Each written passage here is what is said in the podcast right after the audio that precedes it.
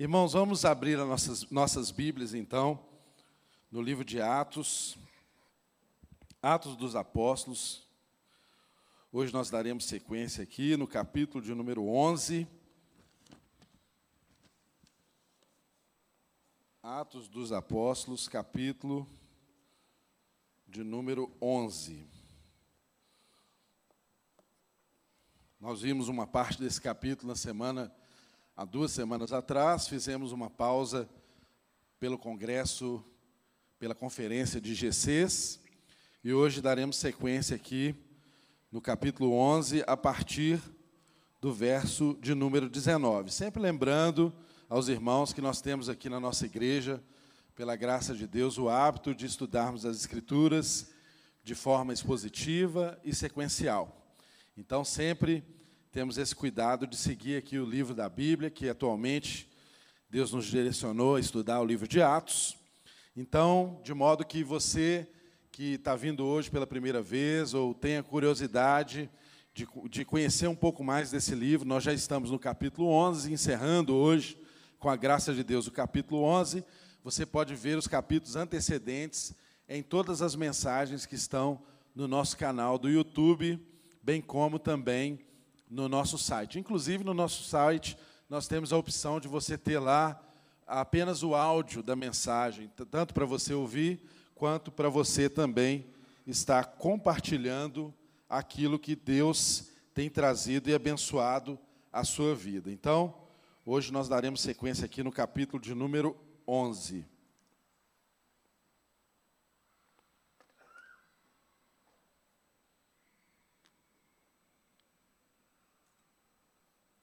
Façamos a leitura aí, 11, a partir do verso 19.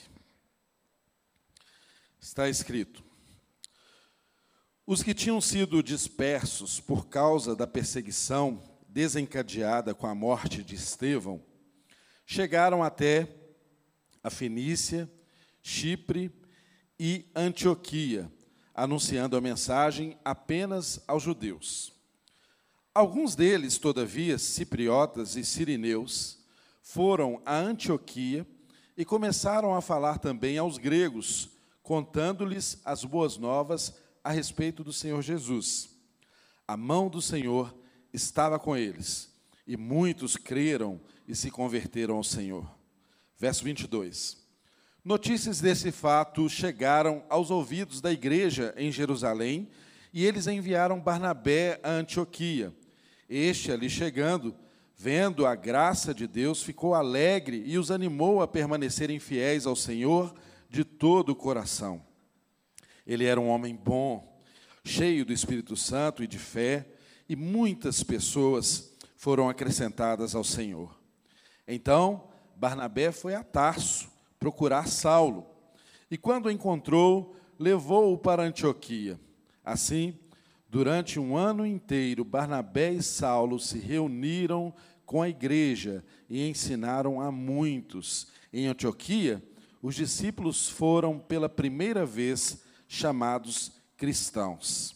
Naqueles dias, alguns profetas desceram de Jerusalém para Antioquia. Um deles, Ágabo, levantou-se e, pelo Espírito, predisse que uma grande fome sobreviria a todo o mundo romano o que aconteceu durante o reinado de Cláudio.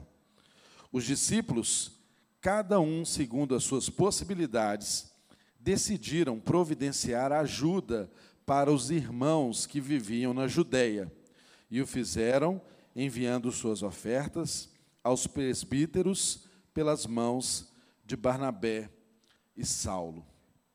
Pai, nós somos completamente dependentes da revelação do Teu Espírito Santo, para que a gente de fato compreenda aquilo que o Senhor deseja sobre a Sua palavra e sermos de fato transformados. Por isso, nessa manhã, Deus, nós pedimos ao Senhor que abra os entendimentos aqui, os ouvidos, os corações, as mentes, livra-nos, ó Deus, de toda dispersão, livra-nos, ó Deus, de toda palavra truncada, de toda confusão mental, e de fato, Deus leva-nos a uma compreensão verdadeira daquilo que o Senhor deseja da tua palavra transformadora em nós. Que o Senhor esteja Deus transformando em bênção, Deus, todas as limitações, inclusive, de quem fala, de quem prega e de quem ouve a mensagem. Que no nome de Jesus, ao sairmos por essas portas, ao final dessa reunião, a gente possa ir com a convicção de que fomos alcançados pelo Evangelho da nossa salvação. Em nome de Jesus, essa é a nossa oração, Senhor. Amém. Irmãos, estamos aqui diante de um texto magnífico em que nós testemunhamos aqui o avanço da missão de Deus para todo mundo.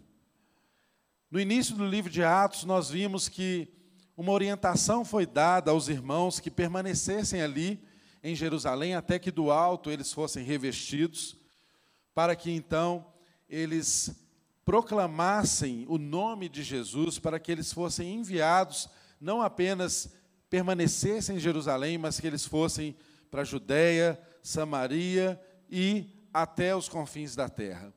E nós temos aprendido aqui nessa caminhada pelo livro de Atos como que, de fato, esse livro pode ser chamado de Atos, não meramente Atos dos Apóstolos, mas Atos do Espírito Santo de Deus, porque o Espírito Santo de Deus verdadeiramente é o maior protagonista deste livro que não foi encerrado, desse livro que está sendo escrito nos dias de hoje por mim e por você. Em nome de Jesus, que Deus nos dê a graça de termos essa compreensão clara de que Deus está escrevendo essa história e essa história chegou aos confins da terra e por isso eu e você estamos aqui hoje, nesse domingo, aprendendo da palavra de Deus. E o texto sagrado nos mostra que nesses primeiros capítulos de Atos, nós vimos a igreja gradativamente se expandindo e de uma forma mais intensa após uma perseguição que foi colocada aos irmãos ali em Jerusalém, e com a morte de Estevão, um irmão fiel a Deus, um irmão que era uma referência no meio dos irmãos, um irmão que estava entre aqueles que foram escolhidos como diácono por ocasião da dificuldade de divisão das ofertas ali que é relatado no capítulo 6 de Atos, nós vimos que logo em seguida esse grande servo de Deus foi morto e essa perseguição então foi implacável sobre os irmãos em Jerusalém. Mas nós aprendemos que os apóstolos permaneceram em Jerusalém e os irmãos foram dispersos para vários lugares. E aí o evangelho começou a alcançar a região da Samaria, nós vimos a conversão dos samaritanos através de Filipe, o evangelista. Nós vimos também Deus trabalhando não apenas no coletivo, porque as conversões em Samaria se aconteceram em massa. Houve ali um avivamento espiritual, muitas e muitas pessoas convertendo, mas nós vimos também que Deus se importava com conversão de forma individualizada, e nós presenciamos isso no evangelista, com o evangelista Filipe e o etíope, que foi evangelizado e certamente levou o evangelho até a sua nação, a Etiópia, na África. Vimos Deus trabalhando com esses dois braços com um só objetivo, de levar essa mensagem até aos confins da terra. E nós percebemos então que uma das maiores barreiras que existiam para que o evangelho chegasse até as pessoas de fato era também uma barreira cultural, uma barreira de etnia que existia ali no povo chamado por Deus para ser uma referência para todas as nações e que em um dado momento, por causa do pecado, deixaram de ser referência e entenderam que o privilégio fosse um favoritismo. E o povo judeu então começou a criar uma série de regras que os fazia estar distante das demais pessoas. E vimos que esse movimento do Evangelho, de chegar o Evangelho até os confins da terra, precisava quebrar as barreiras do preconceito. E nós então aprendemos nas semanas antecedentes como que Pedro foi um homem usado por Deus, um judeu convicto, que seguia os costumes judaicos, foi usado por Deus para abrir as portas do Evangelho para os gentios. É bem verdade que a partir do capítulo 13 de Atos, nós não vemos quase mais nada sobre Pedro. O protagonismo de Pedro se encerra logo aqui no capítulo 12 de Atos, e aí começa a aparecer apenas a figura de Paulo, que é chamado o apóstolo dos gentios. Mas a porta do evangelho sendo levado aos gentios foi aberta através da vida de Pedro, com sucessivos atos milagrosos que nós presenciamos e aprendemos e meditamos aqui na igreja nos domingos antecedentes. E chegamos aqui a esse ponto, então, do Evangelho, no capítulo 11, seguindo um momento em que Pedro precisou se explicar diante da igreja.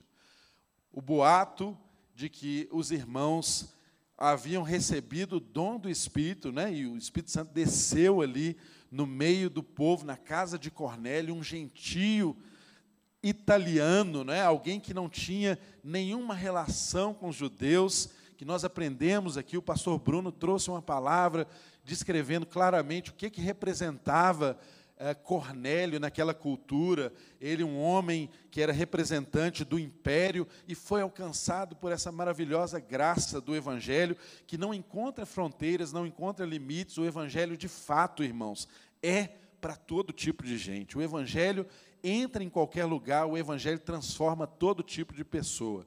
E, de fato, nós vimos essa transformação sendo explicada por Pedro, como que o Espírito Santo de Deus foi derramado sobre os irmãos ali na casa de Cornélio e como que uma visão de Deus dada a Pedro se complementou por uma visão de Deus dada a um gentio, não é? E essas visão, visões complementares levaram ao propósito de que a salvação chegasse não apenas a Cornélio, mas a casa dele foi completamente transformada por essa mensagem. Isso nós vimos nos capítulos anteriores. E nós então chegamos a esse ponto que estamos aqui no verso de número 19, que o versículo antecedente, é importante nós entendermos ele, o verso 18, ele encerra uma sessão dizendo que os irmãos que questionaram Pedro sobre a conversão dos gentios, depois de questionarem Pedro e ouvirem toda a experiência que Pedro teve com eles, na casa de Cornélio, de como que Deus se revelou, como que o Espírito de Deus agiu ali no meio deles, esses irmãos que tinham dúvidas e resistência ao que Pedro estava fazendo, por causa de um, por causa de um, de um preconceito religioso e racial, esses irmãos aqui no verso 18 diz assim que, ouvindo isso, não apresentaram mais objeções e louvaram a Deus, dizendo: Então Deus concedeu arrependimento para a vida até aos gentios. Olha, irmãos, que lindo. Só o Evangelho tem o poder de transformar objeções em culto, em louvor a Deus. Só o Evangelho tem o poder de transformar críticas acirradas que aqueles irmãos apresentaram a Pedro em louvor e gratidão a Deus, porque essa graça agora estava alcançando também os gentios, que era uma outra espécie de gente, que era gente considerada menor, segundo o entendimento religioso judaico.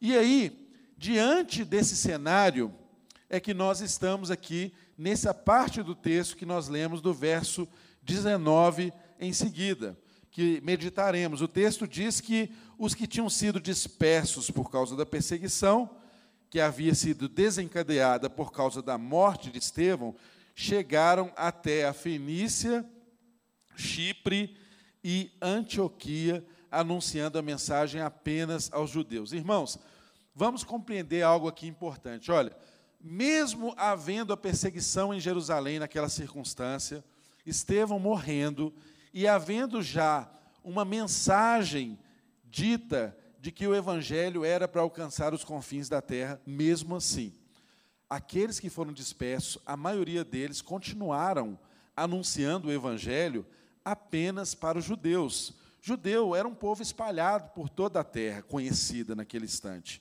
Tinha judeu em tudo quanto é lugar. Como é assim hoje, né? Você encontra judeu em tudo quanto é lugar do mundo. Naquela circunstância, havia judeu em todas essas cidades. Então, esses irmãos que foram dispersos, eles levavam a palavra de Deus preferencialmente aos judeus.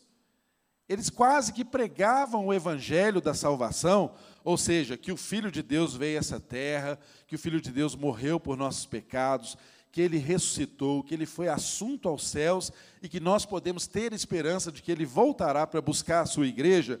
Em síntese, essa mensagem, ela era pregada, a maioria deles pregavam essa palavra, mesmo em cidades distantes, apenas aos judeus.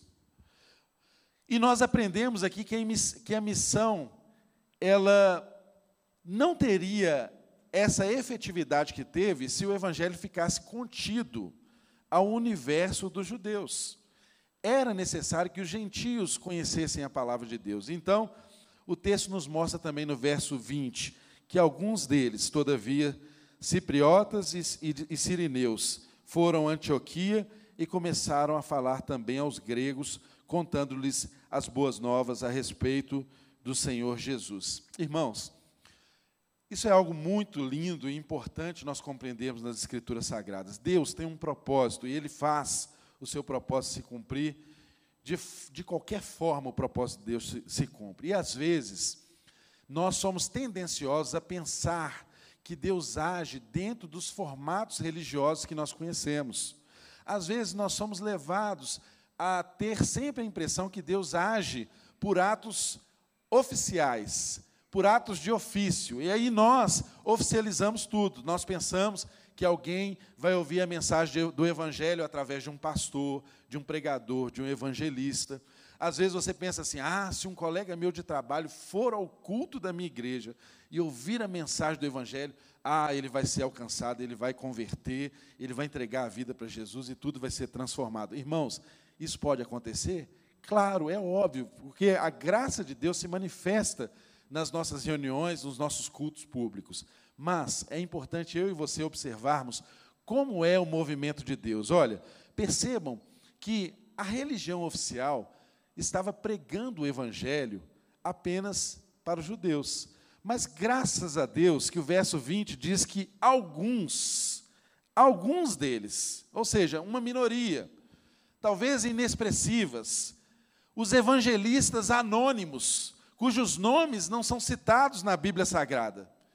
Esses anônimos, como eu e você, que talvez nunca serão conhecidos do grande público, não terão o nome escrito por alguém, esses homens e mulheres saíram por essas cidades citadas aqui, Chipre, é, Cirene e Antioquia, e começaram a falar aos gregos, começaram a falar aos de fora, começaram a falar aos gentios acerca da mensagem do Evangelho.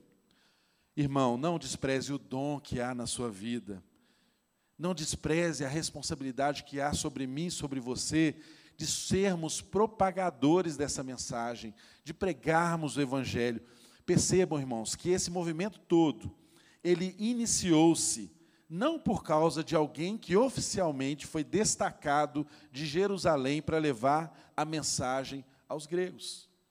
Mas isso aconteceu por causa de irmãos anônimos, irmãos evangelistas cujos nomes nem foram citados, que entenderam a mensagem do Evangelho e levaram essa mensagem a pessoas que até então não ouviam falar sobre Jesus Cristo. Então, o primeiro ponto que eu e você precisamos lembrar é que a missão ela é iniciada por evangelistas anônimos.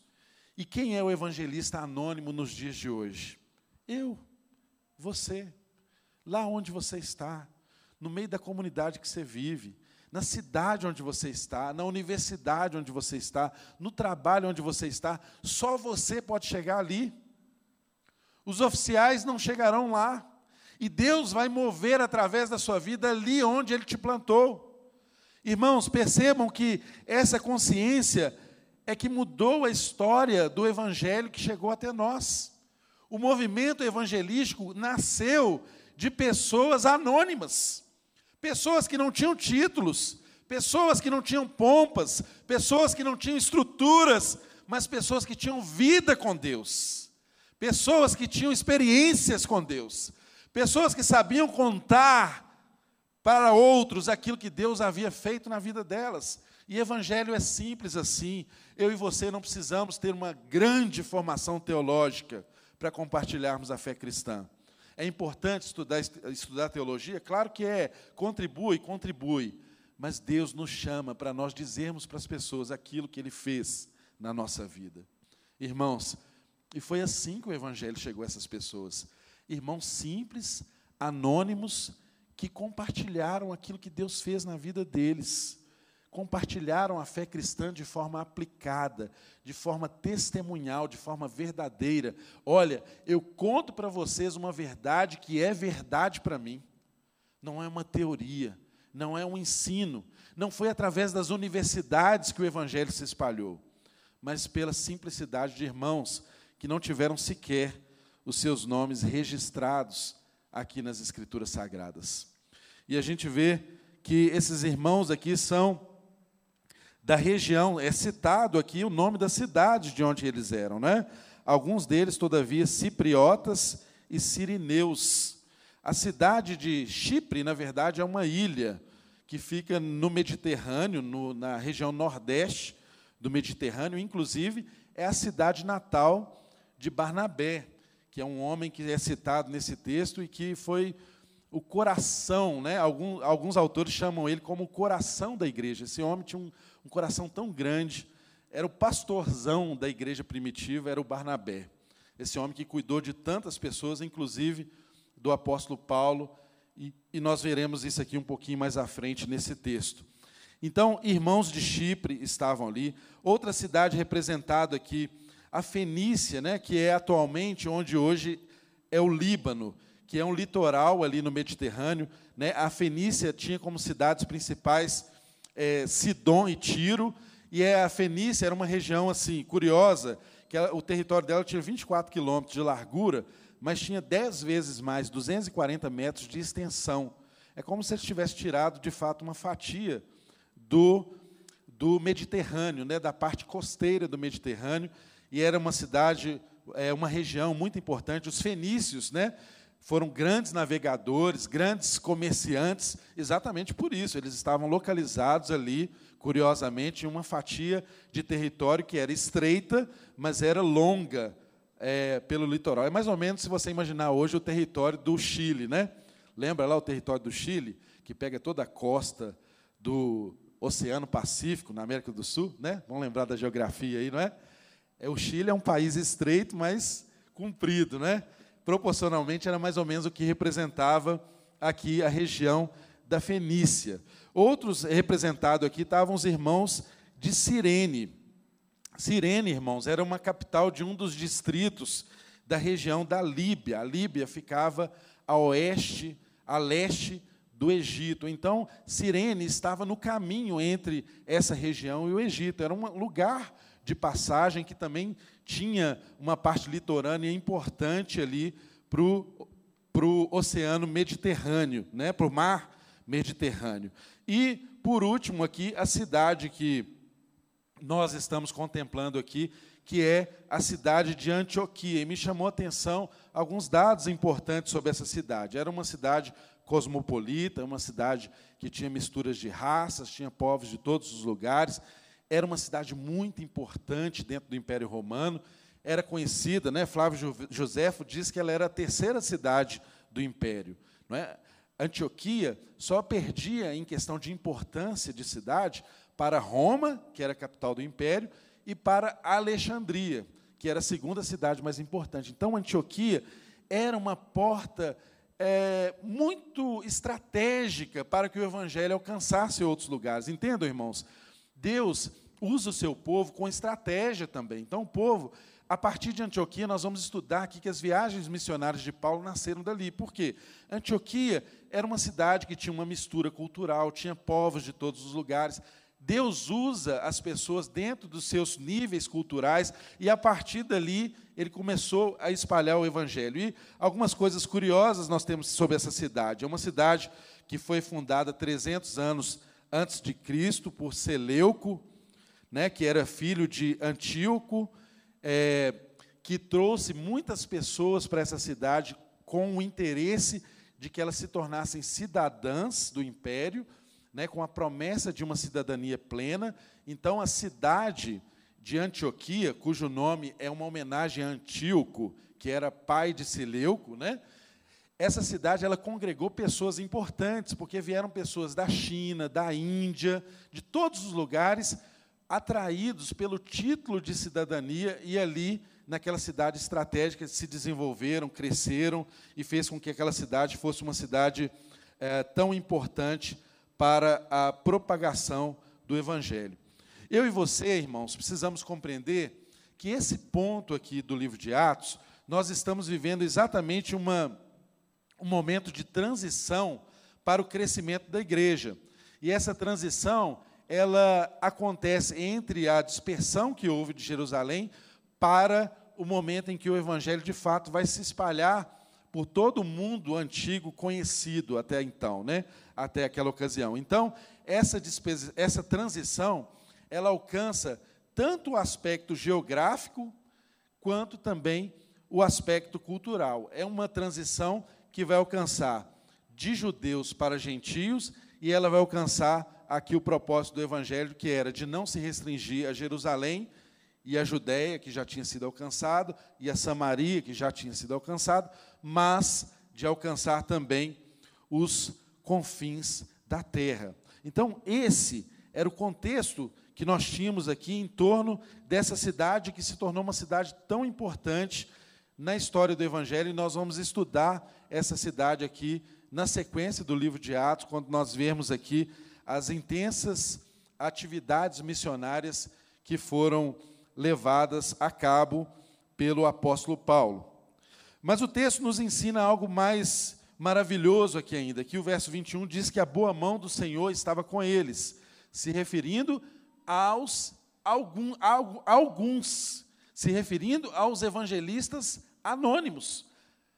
O texto fala de irmãos que foram dispersos e pregaram para judeus, mas quando fala que a boa mão do Senhor estava com eles, está se referindo a esses irmãos que estavam levando o evangelho a gregos, a pessoas que não eram aceitas ainda dentro do contexto judaico.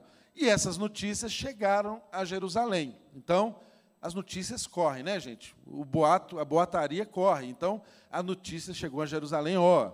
Primeiro foi Samaria, depois a Judéia, depois converteu aquele tal lá de oficial que a família dele converteu e diz que o Espírito Santo desceu lá e eles tiveram uma experiência igual a que a gente teve aqui do Pentecostes.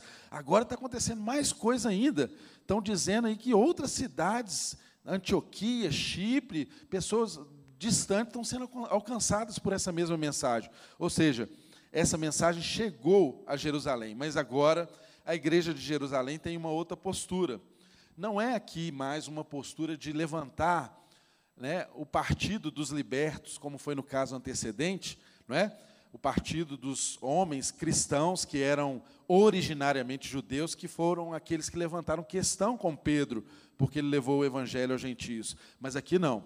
Aqui eles se levantaram e mandaram um representante da igreja, não para censurá-los, e mandaram alguém muito qualificado para abençoar essa obra de Deus que estava acontecendo. Então, irmãos, percebam que a própria igreja estava sendo alvo de transformação pelo Evangelho.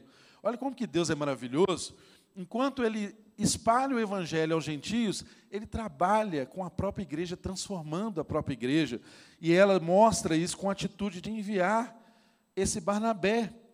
Barnabé, que era natural de Chipre, e que o texto aqui. Ah, Lucas, ao narrar o texto aqui, ele traz algumas descrições de Barnabé. Ele diz que uh, este, verso 23, este ali chegando e vendo a graça de Deus, ficou alegre e, e, e os animou a permanecer fiéis ao Senhor de todo o coração. Verso 24 diz: Ele era um homem bom, cheio do Espírito Santo e de fé, e muitas pessoas foram acrescentadas ao Senhor. Irmãos, percebam, que a expressão de muitas pessoas serem acrescentadas ao Senhor, entendo que ela intencionalmente está próxima da descrição do caráter de Barnabé.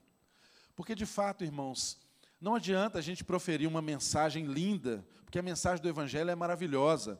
Até as outras religiões usam a mensagem do Evangelho porque é linda. A mensagem de um Deus que deixa a sua condição de Deus para vir à terra e alcançar as pessoas e viver como como uma pessoa comum entre as pessoas e dar sua vida pelas. Gente, isso é maravilhoso. Só o Evangelho é que tem essa manifestação graciosa. Só a religião cristã é que tem o conteúdo da graça. Então, isso atrai, até as outras religiões respeitam esse aspecto. Mas é muito importante eu e você lembrarmos que o que impacta a vida das pessoas é o, o nosso testemunho, é o nosso caráter. O texto está escrito aqui que as pessoas eram acrescentadas logo depois de descreverem aqui como que era esse tal de Barnabé. Como eu e você, como nós nos tempos de hoje precisamos de Barnabés no nosso meio. Como nós no nosso tempo de hoje precisamos de pessoas que sejam fiéis a Deus de todo o coração. Como nós precisamos de pessoas que sejam animadores e não desanimadores, como nós precisamos de pessoas que dispersem a graça de Deus e se alegrem em ver a graça de Deus se manifestando na vida da igreja. Olha, como que nós precisamos de pessoas que se alegram com o crescimento e com a manifestação do Espírito de Deus em outras igrejas, porque afinal de contas, Barnabé tinha vindo, ele estava vindo sendo enviado da igreja de Jerusalém. E ele se alegrou com a igreja entre os gentios em Antioquia e os animou a permanecerem na fé, assim como eles estavam vivendo. Ele foi consolador, ele foi animador, ele foi alguém que se alegrou com os irmãos. Irmãos, às vezes é um desafio, mesmo para os cristãos, se alegrar com a alegria do outro irmão. Nós precisamos aprender a ter essa atitude de coração. E o Barnabé foi um homem que manifestou isso, ele foi lá. E olha que lindo o que aconteceu. Ele chegou, ele tomou par da situação, ele viu o que estava acontecendo e ele não se contentou em ficar apenas ali. Barnabé se lembrou de alguém que um dia também foi para a região da Síria. Coincidentemente, a mesma região, né, gente? Antioquia da Síria era da mesma Síria para onde um dia Saulo havia pedido cartas para ir para Damasco, que também é na Síria, perseguir os cristãos. E Barnabé, ali em Antioquia, lembrou-se de um tal de Saulo. Irmãos, Barnabé deixou o que ele estava fazendo. Ele deixou aquele movimento intenso da igreja, aquela coisa linda do que estava acontecendo entre os gentios, para ir buscar Saulo.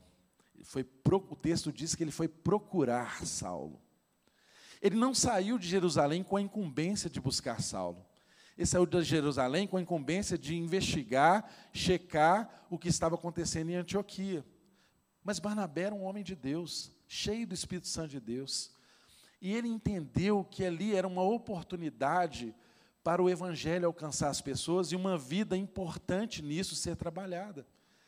E Barnabé, então, se destaca de Antioquia e vai até Tarso, onde era a cidade natal de Paulo, de Saulo. Fica mais ou menos 120 quilômetros, gente, dali. Ou seja, foi 240 quilômetros para ir e voltar, só para procurar uma pessoa, um tal de Saulo, Saulo de Tarso. Um homem que ele já havia defendido diante dos apóstolos em Jerusalém, para que os irmãos da igreja o recebessem, porque todo mundo tinha preconceito com Saulo, não é? E nós, como igreja, às vezes somos assim mesmo, a gente não recebe os diferentes. Nós pregamos sobre o perdão de Deus, a vida das pessoas, entendemos que Deus perdoa as pessoas, mas às vezes nós mesmos não perdoamos. E Deus entende essa fragilidade nossa, como entendeu a fragilidade do povo de Jerusalém, porque afinal de contas, Paulo chegava nas igrejas em que ele se dava, se relacionava ali com viúvas de homens que ele havia perseguido e matado. Não é fácil essa dinâmica, gente. O evangelho transforma, mas Saulo aprendeu com sofrimento. Irmãos, o texto, os historiadores dizem que aproximadamente Sete anos Saulo estava em Tarso, desde que os irmãos mandaram ele de Jerusalém para lá, porque ele estava sendo perseguido, ele ficou esquecido em Tarso. Irmãos, o homem que é o maior evangelista do Novo Testamento, esquecido em Tarso, sete anos. Muito possivelmente, nesses sete anos, ele tenha tido alguma atividade missionária, porque o livro de Gálatas dá a entender isso, que ele teve uma atividade missionária nesse período, mas Paulo, Saulo, não protagonizava nada, ele estava lá em Tarso. Alguns historiadores dizem que nesse período ele enfrentou duras dificuldades, inclusive foi deserdado por sua família. Deus se lembrou de Saulo através de um Barnabé. Irmãos, eu e você precisamos ser Barnabés, que se lembra dos Saulos que estão por aí. Esse é o movimento do Evangelho que trouxe salvação. Barnabé se dispôs, buscou Saulo, e o Evangelho diz que ele e Saulo se reuniram com toda a igreja, ensinaram a muitos em Antioquia, e os discípulos foram ali pela primeira vez chamados cristãos. E Saulo e Barnabé ficaram em Antioquia por aproximadamente um ano, discipulando esses irmãos da igreja. Um ano, andando junto, discipulando, consolidando a fé dos irmãos ali em Antioquia. Irmãos, como é importante nós entendermos que eu e você, como igreja, somos responsáveis uns pelos outros. Eu e você, como igreja, devemos buscar aqueles que estão perdidos ou aqueles que estão esquecidos. Eu e você, como igreja, devemos abrir mão do nosso protagonismo para fazer com que aqueles que têm um chamado de Deus cresçam mais do que a gente. O maior privilégio, o maior privilégio de Barnabé, imagino eu, é encontrar com Saulo, com Paulo na eternidade e ter a alegria de falar: olha, esse aqui foi alguém que eu tive o privilégio de buscar. Imagina, gente, o orgulho, aquele bom orgulho que teria no coração de Barnabé ao assistir aquilo que Saulo fazia, o protagonismo que Saulo, que Paulo alcançou, porque o livro de Atos, do capítulo 13 para frente, é Paulo, Paulo, Paulo, Paulo. Parece que é o único apóstolo que existe. Porque Deus fez essa obra através de um Barnabé, que buscou um homem que estava lá de molho, esquecido. Ele converteu, a gente viu que ele ficou três anos de molho, depois ele foi para Jerusalém, ou seja, se somarmos o tempo aqui, no mínimo dez anos entre a conversão de Saulo e o início do seu protagonismo ministerial. Será como anda a nossa paciência com os processos de Deus na nossa vida? Deus fala disso também ao nosso coração. Será que nós não temos, às vezes, muita pressa e não entendemos os movimentos de Deus na história e através da nossa vida? Saulo cumpriu cabalmente a sua missão, mas graças a Deus que houve um Barnabé na vida dele. Irmãos, o texto diz que naquele lugar foi primeir, o lugar onde a primeira vez os discípulos foram chamados cristãos. É interessante porque às vezes nós lemos esse texto e, e associamos esse significado cristão ao que nós entendemos hoje, né? parecidos com Cristo, é, os seguidores de Cristo e algo que tem uma qualificação, né? Essa adjetivação, ela é quali qualitativa. Mas irmãos, sabem que curiosamente, quando os irmãos foram chamados cristãos ali em Antioquia, isso era um apelido jocoso. O povo de Antioquia também era conhecido como um povo que era bom da gozeira, sabe? De gozação. Aí começaram a chamar aqueles que eram cristãos de. Aliás, aí, olha como que isso é forte, né? Eles não eram cristãos, eles eram os do caminho, eles eram os que haviam sido acrescentados, eles eram os discípulos. Eles tinham vários, várias designações. A mais comum delas era discípulos, é a mais citada nas Escrituras Sagradas, no Evangelho, é a, de, a designação discípulo. Mas ali, pela primeira vez, eles foram chamados cristãos. Às vezes, por uma gozeira. O texto e a história não diz se isso era naturalmente algo pejorativo, mas sabe aquelas gozações que você, né? Às vezes você, ah, você, você coloca às vezes um apelido em alguém, né? Começa a chamar aquela pessoa ali de uma forma jocosa, de brincadeira e tal, despretensiosamente, aquilo pega assume um significado e hoje eu e você somos chamados cristãos. Hoje, cristãos é uma designação para todos aqueles que seguem e creem no Evangelho do Cristo. Não é verdade? Então, pela primeira vez, os irmãos foram chamados ali em Antioquia de cristãos. E para encerrarmos, o texto nos mostra que algo lindo aconteceu logo após isso. Verso 27 diz que naqueles dias alguns profetas desceram de Jerusalém para Antioquia. Irmãos, um parêntese. Havia um silêncio profético aqui, e no livro de Atos é a primeira vez que há uma designação clara de um movimento de profecia. A gente às vezes pensa que o profeta é apenas aquele que fala de fatos futuros. Mas, irmãos, o dom de profecia é o dom de proferir a palavra de Deus. Enquanto nós pregamos aqui, nós estamos profetizando. Isso também é parte do dom profético. Mas, da forma como aconteceu aqui, é uma novidade no livro de Atos. E é algo importante para nós entendermos, nesses últimos capítulos, então, como que é importante nós aliarmos a perseverança na doutrina dos apóstolos às experiências que o Espírito Santo de Deus traz à igreja. Porque se nós não formos abertos a isso, nós corremos o risco de sermos aqueles que fecham os olhos para o movimento que o Espírito de Deus faz na vida da igreja. A gente vê que a igreja é algo vivo, dinâmico. Os irmãos não compreendiam claramente que o evangelho chegaria aos gentios sem chegar à totalidade dos judeus primeiros. E Deus mostrou no movimento aqui que era para todo mundo ao mesmo tempo. E olha que lindo que aconteceu.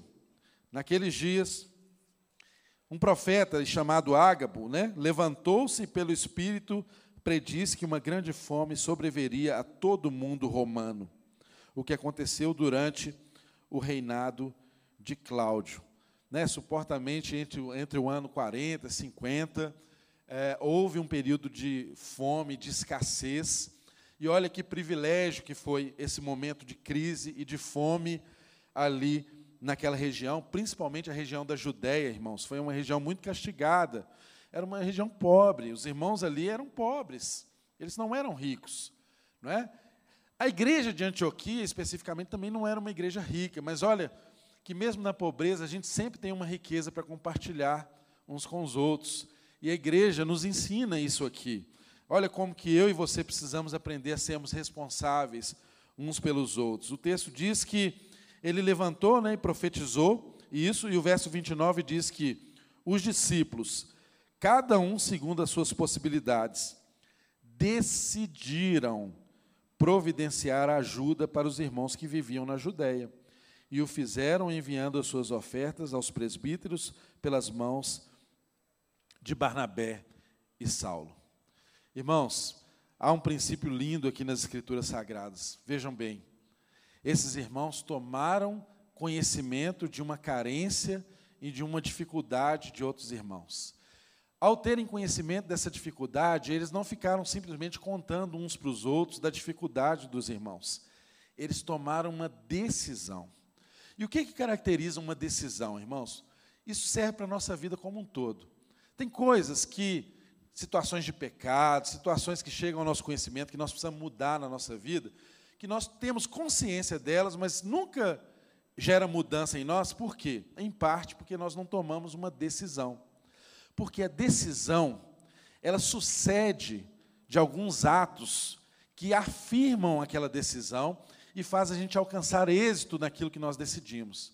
Ora bem, se esses irmãos ali de Antioquia tivessem apenas tomado conhecimento e orado pelos irmãos de Jerusalém, eles teriam feito parte mas eles não apenas fizeram isso, eles decidiram ajudar.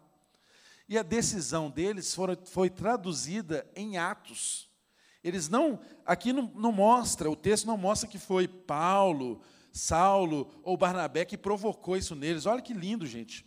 A igreja teve ciência de uma necessidade. E a igreja se manifestou com atitude diante daquela necessidade eles se organizaram, eles se uniram e eles providenciaram ajuda para os irmãos que viviam na Judéia. Nunca seja negligente, meu irmão. Quando algo chegar ao seu conhecimento, faça o que está ao seu alcance para ajudar, tome decisões e atitudes a partir disso. Isso é ser igreja. E olha o que que isso promove no evangelho. Eles enviaram ofertas para os irmãos da Judéia, da região da Judéia, Jerusalém, na Judéia. Os mesmos irmãos que havia enviado provisão espiritual para eles. Olha como que é o movimento do ser igreja. A igreja de Jerusalém envia um Barnabé para abençoar a igreja de Antioquia. A igreja de Antioquia envia um Barnabé e um Saulo para abençoar a igreja de Jerusalém. Irmãos, você consegue perceber que a volta é sempre mais lucrativa do que o envio? Não estamos aqui aguçando a ganância ou um sentimento de barganha com Deus naquilo que nós fazemos em prol do Evangelho, mas percebem que a graça de Deus é um movimento que sempre superabunda. Eles enviaram um Barnabé e receberam de volta um Barnabé, um Paulo e muitas ofertas para suprir a fome. Os historiadores dizem que naqueles dias pessoas morriam de fome em Jerusalém. Morriam de fome. Isso é o Evangelho que nos salvou. Esse é o Evangelho que nos alcançou. Essa é a boa nova que eu e você precisamos meramente abrir a nossa boca e contar para as pessoas que estão ao nosso redor. Esse é o Evangelho dos anônimos. Esse é o Evangelho para todos. Esse é o Evangelho que não precisa de figurões, que não precisa de oficiais, que não precisa de pessoas da religião instituída para abençoar a vida daqueles que estão lá fora. Fique de pé no seu lugar, porque eu tenho convicção de que esse Evangelho é para mim e para você, e que eu estou diante aqui de um exército de evangelistas anônimos, mas que, movidos pela graça de Deus e pelo Espírito de Deus, fazem proezas, levam salvação, levam a mensagem de graça e, quando necessário, levam alimento a quem tem fome, levam provisão material a quem precisa. Você crê nessa verdade, irmãos? Vamos tomar uma decisão de acordo com aquilo que a gente crê. Vamos fazer dessa crença a nossa vida. É só colocar o pé nesse caminho. Feche seus olhos. Eu sei que pode haver aqui nesse lugar pessoas que pela primeira vez estão ouvindo esse evangelho da graça, esse evangelho que alcançou desde a região de Chipre, Antioquia, até chegar a nós nos dias de hoje. E se o Espírito de Deus falou ao seu coração que você precisa ser igreja do tipo que esses irmãos eram, Ele está te chamando para um concerto com Ele, se você anda fora dos caminhos dele, ou Ele está te chamando para ter uma vida com Ele, se você hoje foi convencido pelo Espírito de Deus de que precisa se arrepender de quem você é. Não é se arrepender meramente dos seus atos, arrepender de quem você é, para que você, a partir desse arrependimento, seja ajudado pelo Espírito de Deus a ser quem Deus deseja que você seja. Se houver alguém aqui no nosso meio que tenha convicção de que ouviu a voz de Deus no seu coração, para se arrepender dos seus pecados e se reconciliar com Deus, ou para se arrepender dos seus pecados e pedir a Deus para ser o Senhor e Salvador da sua vida, você não deve sair desse ambiente, dessa reunião, sem que nós tenhamos a oportunidade de orar junto com você. Nós não queremos constrangê-lo a isso, mas apenas você que teve esse toque do Espírito Santo de Deus. Você não sabe explicar o que é, mas você se sentiu tocado.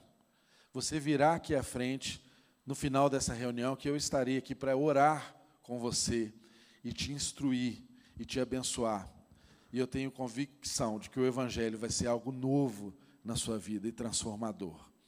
Curva a sua cabeça, vamos orar. Pai, que manhã maravilhosa é essa, Senhor. Como é lindo, Senhor, nós percebermos a sua graça derramada sobre a vida da igreja enquanto louvamos juntos, enquanto oramos juntos, enquanto ministramos e meditamos na tua palavra juntos. De fato, Senhor, igreja é algo maravilhoso, porque é algo que o Senhor fez para a gente ser juntos. Ninguém é igreja sozinho. E o Senhor nos plantou aqui nessa comunidade local, Deus, para frutificarmos.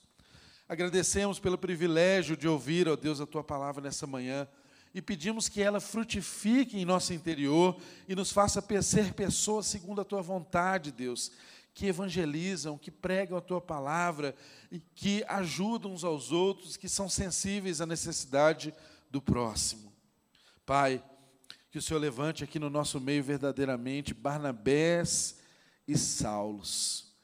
E que aqueles que estiverem no nosso meio, Deus, vivendo necessidade, possam ser acolhidos por irmãos evangelistas anônimos, que não têm o seu nome conhecido na terra, mas cujos atos ecoam na eternidade.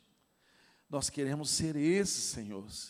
Nós queremos ser aqueles, Deus, que levantem o seu nome, que façam o teu nome conhecido na terra e que o Senhor nos dê o privilégio de que cada ato de nossas vidas, de cada um dos meus irmãos que aqui estão, dessa comunidade local, dessa igreja, Senhor, cada atitude, sejam atos que repercutem nos céus.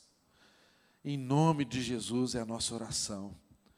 Que toda a graça do Filho, que todo o amor do Pai, e que toda a comunhão do Espírito Santo de Deus seja sobre sua vida, meu irmão, hoje e eternamente. E que por onde você andar, sempre haja um rastro de bênção e de transformação por todas as pessoas que passarem por você, assim como aquelas que passaram por esses irmãos de Antioquia. Em nome de Jesus. Amém. Vá na graça, vá na paz de Cristo. Estou aqui na frente te esperando, em nome de Jesus. Os familiares também podem se organizar aqui para tirar foto, podem vir aqui à frente.